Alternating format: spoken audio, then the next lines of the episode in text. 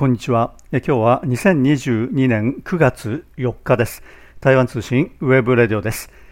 この時間パーソナリティは早田です。さて、今回は台湾ニュース早読み政治です。テーマはどこまで減らすか与党民進党統一地方選挙の立候補届締め切るです。年末に投票が行われる台湾の2022年統一地方選挙に関する動きをご紹介します。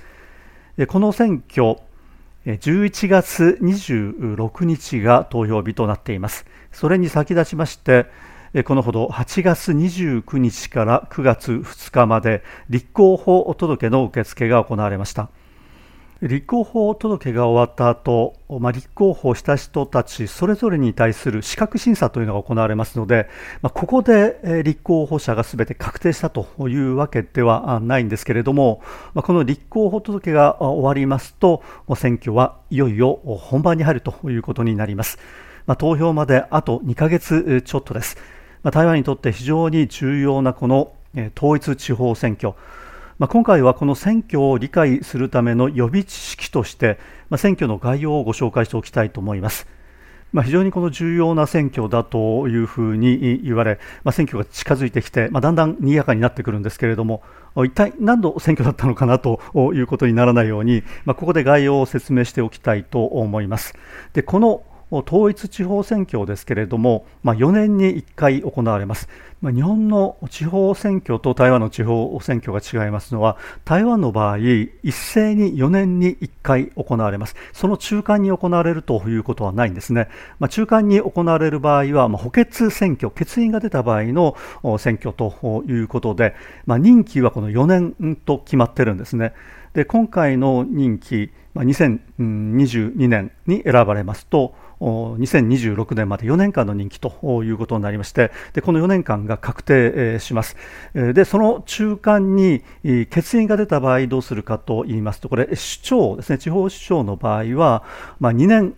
以内の場合2年経ってない場合は再選挙を行うと補欠選挙を行うとで、ね、2年経ってしまいますと、まあ、選挙を行わずに中央政府が派遣して補欠を補うという形になります。そしてその、まあ、補欠として選ばれた人ですね、これはまあ中央から派遣する場合、それから再選挙を行った場合もそうですけれども、その4年の任期の残りをですね、務めるという形になっていまして、これちょっと日本とですね、選挙制度違うところですね。それで、このように4年にに1回ということが決まっているためにですね、この地方選挙とは言っても非常に重要な選挙なんですね。まあ、つまり、台湾全土の規模、で行われる選挙、台湾全土の、まあ、ての有権者が参加する選挙だということで、これはですね、ま、つまり総統選挙と同じ規模の選挙になるわけですね。まあ、選ぶ人は複数になりますけれども、まあ、総統選挙と同じ人たちがこの選挙に参加するということになるわけですね。で、この統一地方選挙ですけれども、まあ、総統選挙、まあ、前回は2020年に行われました。で、次は2024年に行われるんですけれども、地方選挙、統一地方選挙というのはそれと2年ずらして行われます。今年2022年ですね、総統選挙が2020、そして今年2022に統一地方選挙が行われると。で、その次の総統選挙、2024年に実施されるんですけれども、総統選挙というのは1月に投票が行われるというルールになっているんですね。ところが、この統一地方選挙の方は11月に行われます。まあ、今年の場合は11月26日に投票が行われるわけですけれども、えそうしますとですね、次の総統選挙2024年1月ですから、あ1年ちょっと、1年2ヶ月もなくて、え、次の総統選挙が行われるということになります。えということで、この統一地方選挙、台湾の場合、まあ、総統選挙と2年ずれて行われますので、中間選挙的な意味合いがあるというふうに位置づけられることも、え、多いんですけれども、それよりもむしろですね、次の総統選挙の前哨戦と言っていいのではないかと思います。台湾で選挙を管轄していますのは中央選挙委員会というお役所があるんですけれどもここがすでに今回の統一地方選挙に参加する有権者の数を発表しています。でそれによりますと中央選挙委員会によりますと今回の統一地方選挙に参加する有権者は1930万人ほどだということですね。1930万人、台湾の総人口は2300万人余りで、そのうちの1930万人ほどが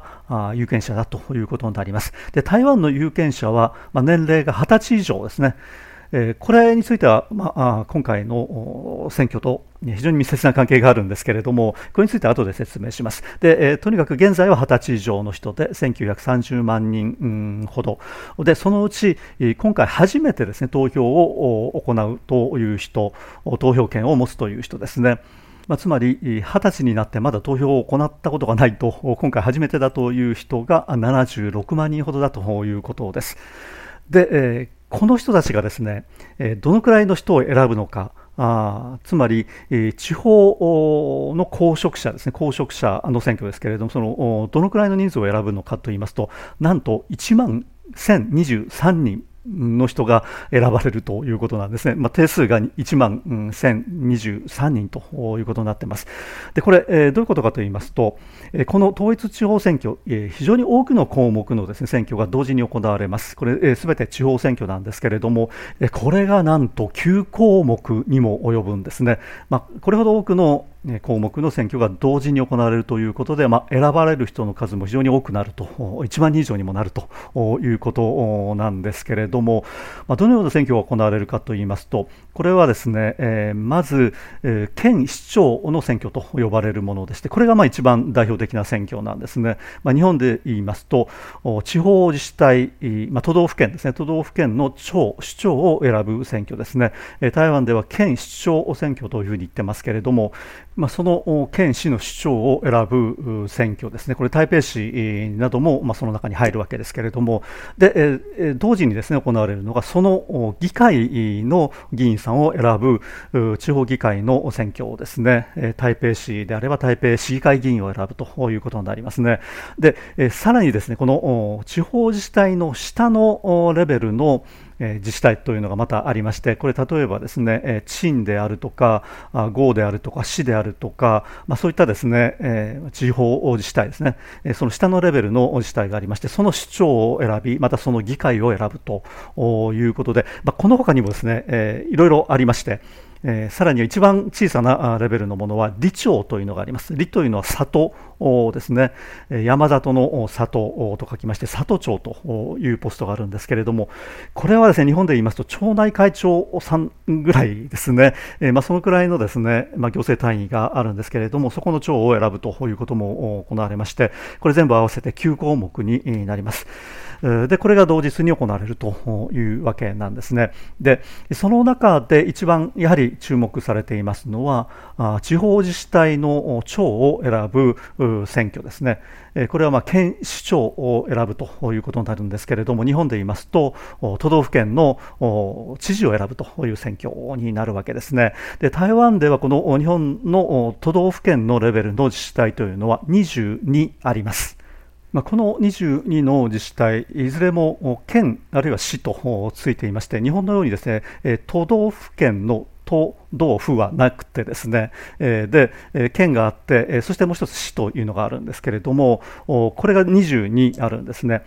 で、現在の勢力範囲、これをちょっと見てみたいと思うんですけれども、現在、台湾の与党は民進党という政党ですね、で最大野党、国民党、台湾の中央政界はこの民進党と国民党の二大政党制となってまして政権はこの2つの政党が交互に担当するという形に今のところなってますね。でこのほかに最近ですね非常にこの伸びてきましたのが台湾民衆党という政党があります。これちょっと後で説明しますけれどもこの前回の統一地方選挙ではどのような結果だったのかとこれ前回は2018年に投票が行われた選挙ですけれども与党、民進党が5つ取ったんですね。で最大野党の国民党は16、そして無所属が1でした。でこの時の選挙、実は与党・民進党、大敗、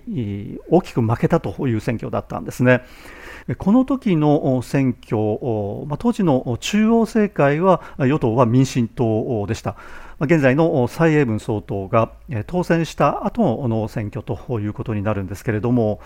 まあ、与党ですからですね、この地方選挙も、だいぶね、勢力大きいんだろうというふうに思うんですけれども、ところが22のうちですね、この与党・民進党が取ったのが5だけなんですね。で、最大野党は16でした。で、一つ無所属というのはあるんですけれども、これがですね、台北市なんですね。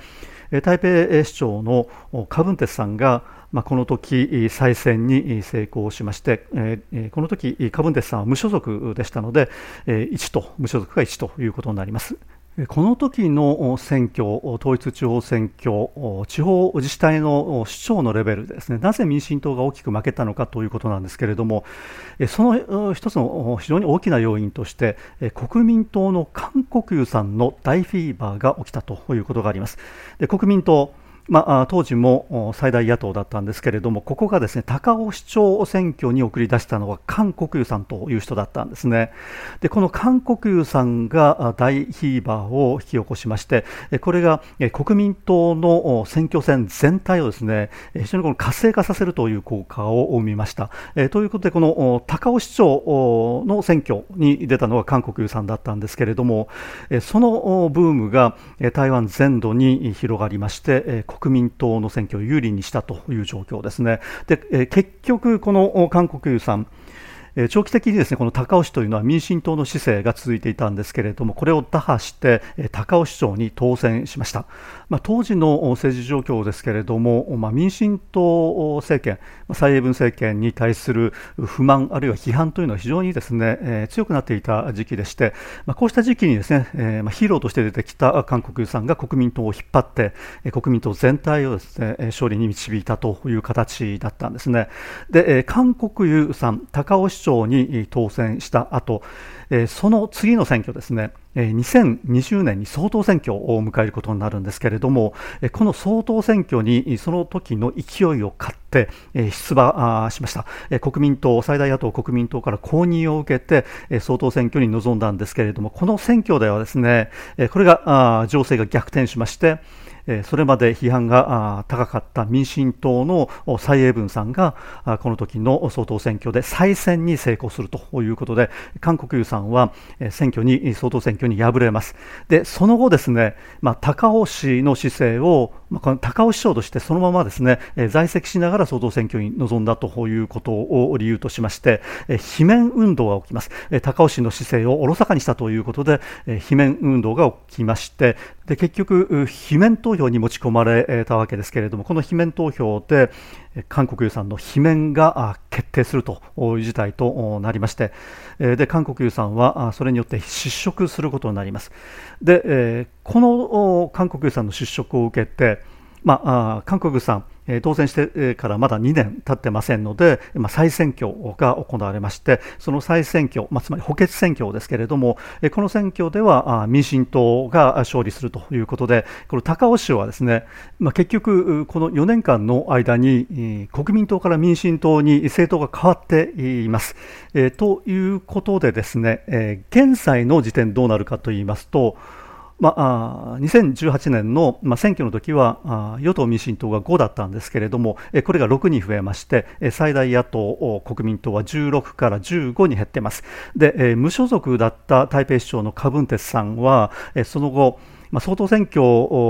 への出馬を模索したんですけれども、その時自分の政党を結成しました。これが台湾民衆党と言いまして、えー、で、えー、この無所属の位置というのは現在は台湾民衆党の位置ということになっています。えー、ということで、現状としては与党民進党6、最大野党国民党15、台湾民衆党1という、まあ、こうしたですね、勢力、えー、構成になっています。まあ、ただ、この構成ですね、勢力分布を見てみますと、台湾で中央政界では民進党が、あ与党ですね、民進党蔡英文政権、うん、となっていますけれども、地方ではあ最大野党国民党が圧倒的に多いということが分かりますね。まあ、民進党6に対して国民党15ですから2倍以上という形になっています。でこれはですね地方自治体の市長のレベルなんですけれどもその地方自治体の議員さんですねまあ、つまり日本で言いますと都道府県レベルの、え、地方自治体の議員さんこの構成を見てみますと国民党が394で一番多いんですね、まあ、中央政界、今中央の議会である立法院でも国民党は半数以下なんですけれども、地方になりますと、これが逆転しているということになりますね。で、与党・民進党は地方ではどのくらいの議席かといいますと、238ですね、238、国民党394に対して、民進党は238ということで、これもかなり引き離されています。で、その次に多いのが、無所属というのが多くてですね、これが234、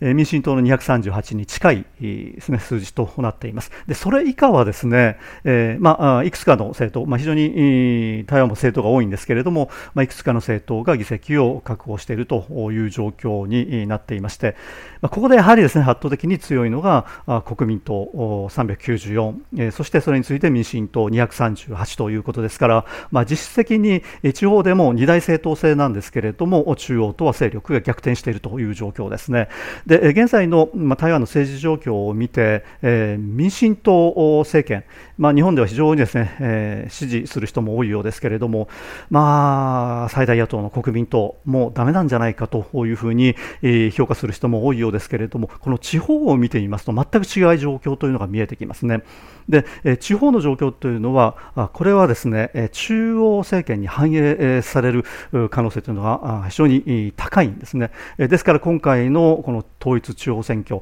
まあ、非常にこの注目されるところをですね、えー、次の総統選挙2020、2024年の中央選挙にどのように影響するのかということが注目されるところであるわけなんですけれども、ここでですね、私、たちがつけましたタイトル、これがどこまで減らすか与党・民進党なんですけれども、現在のこの統一地方選挙に向けた台湾の政治情勢の中で、与党・民進党がどうもポストを減らすのは確実だというふうに考えられているんですね。でこのように台湾の政治状況に変化がもたらされるということになりますと、これは台湾と中国大陸との間の関係、まあ、さらには台湾と日本、あるいは台湾とアメリカとの関係にも変化をもたらす可能性が出てくるということで、まあ、そうした意味でもですね今回の統一地方選挙挙、まあ、非常に重要となってくるわけです。では、なぜそのような状況になってきているのかということになるわけですけれども、これについては次回続けてお話をしていきたいと思います。まあ、今回は2022年11月26日に投票が行われます統一地方選挙、その予備知識として概略をご紹介いたしました。さて、ここで一つ付け加えておきたいことがあるんですけれども、今回の統一地方選挙と同時に行われますのが、憲法改正の可否を問う住民投票なんですね、これ、最終的な可否を問うことになるんですけれども、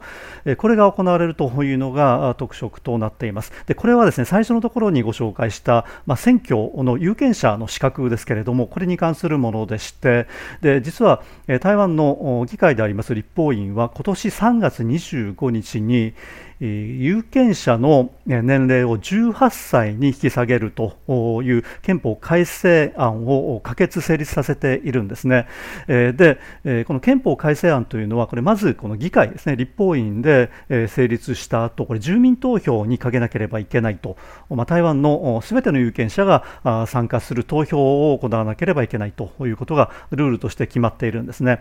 まあ、今回、憲法改正の住民投票にかけられますのは、有権者の年齢の引き下げですね。まあ、日本ではすでに18歳まで引き下げられていまして、これはま世界的な傾向になっているようですけれども、台湾はまだ20歳以上ということになっているんですね。でこれを引き下げるためには憲法を改正しなければいけないということで、まあ、今回、この憲法改正の可否を問う住民投票が行われるということになりましてでこのですね有権者の年齢の引き下げによって、まあ、今後の台湾のです、ね、政治状況にどのように影響が及ぶのかということに関しても非常に注目されるところなんです。